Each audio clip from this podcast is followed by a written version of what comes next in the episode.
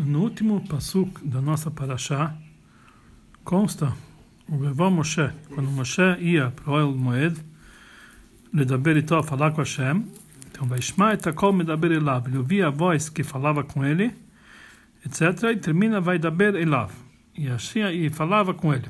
Quer dizer que Moshe entrava no El Moed, ele ouvia a voz de Hashem falando com ele, e vai Daber Elav e falava com ele. Sobre isso explica Rashi, por que está escrito vai Daber Elav, falava com ele, que veio excluir Aaron das falas divinas. A intenção de Rashi é entendida. Isso que está escrito no Passuco, vai Daber e falou com ele, essas palavras estão a mais, porque já está escrito antes, que ele ouviu a voz Medaber Elav, falando com ele. Por que precisa voltar e dizer vai Daber e falou com ele? Por isso Rashi, ele falou que o Passuco, ele voltou a falar a mesma coisa para frisar que a fala é apenas Elav, para Moshe, somente para Moshe, e veio excluir Aaron das falas.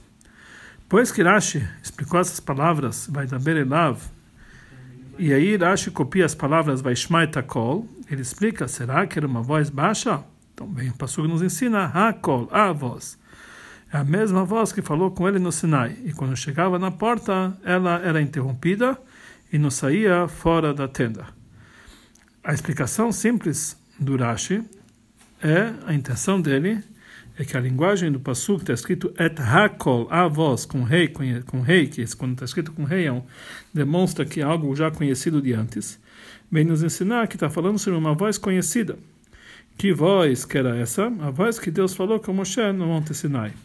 E essa voz, com certeza, era uma grande voz, porque todo o povo de Israel, 600 mil pessoas, homens e mulheres também, ouviram essa voz, todo o povo de Israel.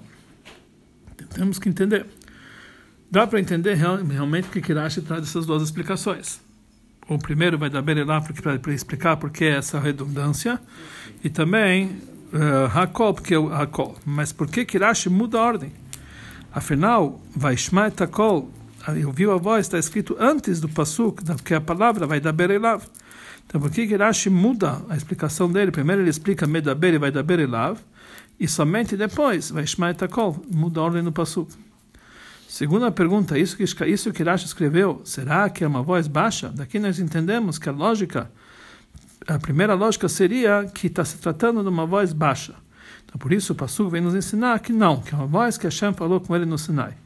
Então a dúvida é de onde surge a suposição que seria uma voz baixa, e não uma voz normal, uma voz mediana que é o comum. Por que Kirash se pergunta, será que é uma voz baixa?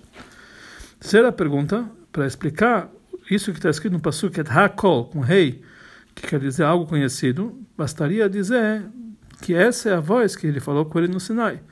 E por que, que ele acrescenta dizendo que quando chegava na porta do El Moed, ela era interrompida? Que isso, a princípio, não importa muito para a explicação do Rashi aqui. E quarta pergunta, por que que copia também as palavras Vaishma Takol? Que a, que a primeira, que a princípio eh, ele só veio explicar a palavra Hakol, a voz, que precisa também copiar as primeiras palavras Vaishma Takol, que ele ouviu a voz. A explicação disso é o seguinte: depois que Rashi explicou que as palavras vai da Berilav veio excluir Aaron das, das, das, das falas, ou seja, que Aaron ele não ouvia os ditos divinos, que mesmo Aaron mesmo que ele se encontrava na tenda no El Moed, ele não ouvia as falas. Então, daqui, por isso está escrito, vai dar Eilav, somente com Moshe não com Aaron. Então, desperta a pergunta, a lógica para dizer que talvez, por que Aaron não ouviu essas falas? Porque ela tinha, uma, tinha um motivo natural. A voz era muito baixa, e por isso somente Moshe, que era uma pessoa extremamente é, forte em todos os seus sentidos, como está escrito, Vayovou, Haruim, Vaigashum, que ele conseguiu expulsar, expulsar sozinho os, os, os pastores que estavam molestando as filhas de Itró, e ele salvou, ele, eh, ele salvou, salvou as filhas de Itró da mão dos pastores. Então ele é uma pessoa muito forte. Então temos que dizer que todos os seus sentidos naturais eram totalmente eh, especiais, muito acima do que uma pessoa normal, inclusive Aaron. E por isso ele conseguia ouvir a voz, mesmo que era uma voz muito muito baixa, mas Aaron, que ele tinha uma audição normal, não conseguia ouvir. Então daqui é explicado também por que o Pasuk fala Baishma Takol. Ou seja, o Pasuk fala que a maneira que eh, Moshe ouvia, isso que somente Moshe ouvia, por isso, porque vai Takol, que Passu vem nos dizer que Moshe Rabbeinu ele tinha uma audição especial que ele ouvia essa voz. E por isso a voz era somente Eilad, somente para Moshe sozinho. Por isso veio excluir Aaron. Porque somente Moshe ele tinha o dom de escutar, escutar uma voz bem baixa, como essa. Então isso que Rashi pergunta. Quando ele fala, será que é uma voz baixa? Depois que ele explica, vai dar Berenlau. Depois, primeiro ele precisa explicar, vai dar Berenlau. Porque Hashem falou só com medo que Moshe e Aaron não ouviu.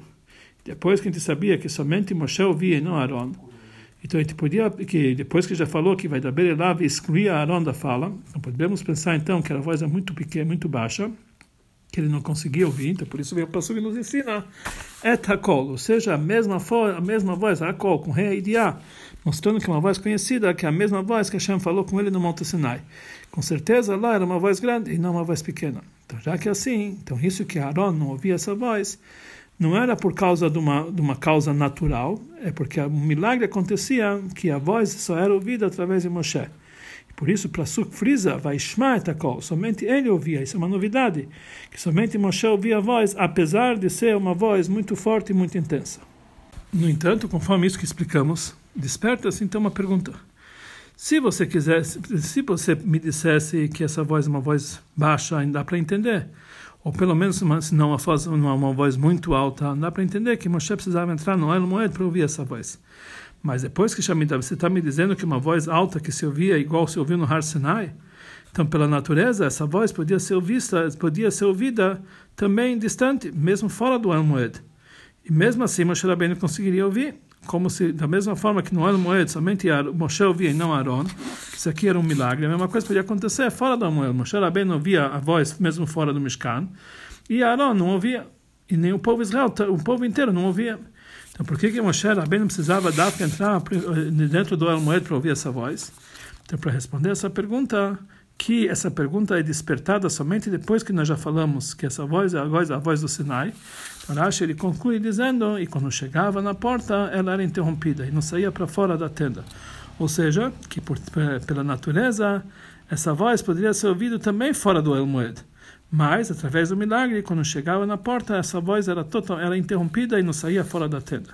Por isso, Moshe precisava entrar dentro do Moed, dentro do Moed para ouvir essa voz. Agora o Rebbe vai explicar o Rashi conforme Yeinash Torah. Yeinash Torah, o vinho da Torá, a parte profunda da Torá. Como o Rebbe fala que no Rashi tem sempre explicações da parte profunda da Torá. Então, o Rebbe começa fazendo uma pergunta que à primeira vista isso não dá para entender porque ocorria esse milagre.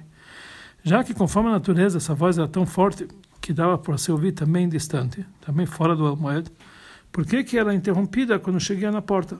Que era quando eu chegava na porta. E por causa disso, Moshe Rabbeinu precisava entrar no Almoed para falar com ele. Principalmente que era um milagre especial para interromper essa voz, porque era necessário esse milagre à toa. Então a explicação para isso, de uma forma conforme a explicação do primeiro Torá, da parte profunda da Torá, é explicada no Rashi quando ele fala que essa voz é aquela voz que foi ouvida no Monte Sinai. Na voz que Deus falou com o povo de Israel no Monte Sinai, nós encontramos também uma interrupção. Só que lá a interrupção não era no espaço, era interrupção em tempo. Ou seja, depois de Matan Torah, depois que Bimshoch Yovel, no momento que terminou o toque do shofar, imediatamente a voz de Matan Torah cessou. Ou seja, como Rashi explica, quando terminou o toque do shofar, é um sinal que a Shekhinah saiu e a voz era interrompida. Qual é o motivo que a voz era interrompida no Sinai? O motivo para isso, porque dá para entender que se essa voz tivesse continuidade depois de Matan Torah, então isso impediria o trabalho das pessoas com força própria e com livre arbítrio porque no momento que a voz de Deus estava constantemente no mundo, seria impossível fazer contra a vontade de Deus. De uma forma, quando a voz de Deus estaria revelada de uma forma tão forte no Ria Hashem mesmo depois do Tantorá, não teria lugar e nem espaço para a pessoa ter livre-arbítrio, fazer contra a vontade de Deus. E assim também, esse é o mesmo motivo que a voz era interrompida é, quando, quando na porta do Mishkan, que é aquela mesma voz que foi dada, foi dita com ele no Monte Sinai. Se a voz da, da fala divina fosse transmitida para o mundo inteiro, de uma forma fixa e constantemente, mesmo fora do El Moed, mesmo fora do, do santuário. Então aí o mundo inteiro ia ser como se fosse um El Moed, como se fosse o santuário. Então não teria possibilidade de ter livre-arbítrio, que no lugar, em todos os lugares haveria, haveria revelação divina. Mais ainda, nós sabemos que Deus criou o mundo como objetivo, que Deus desejou ter uma moradia nesse mundo inferior. Então, justamente para que Deus possa ter, concretizar a sua, a sua obra, existe, deve existir um mundo inferior.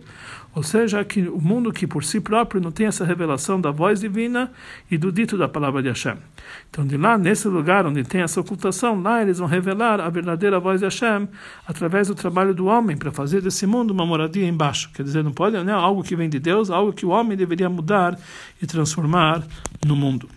Daqui aprendemos uma lição para cada para cada um e uma.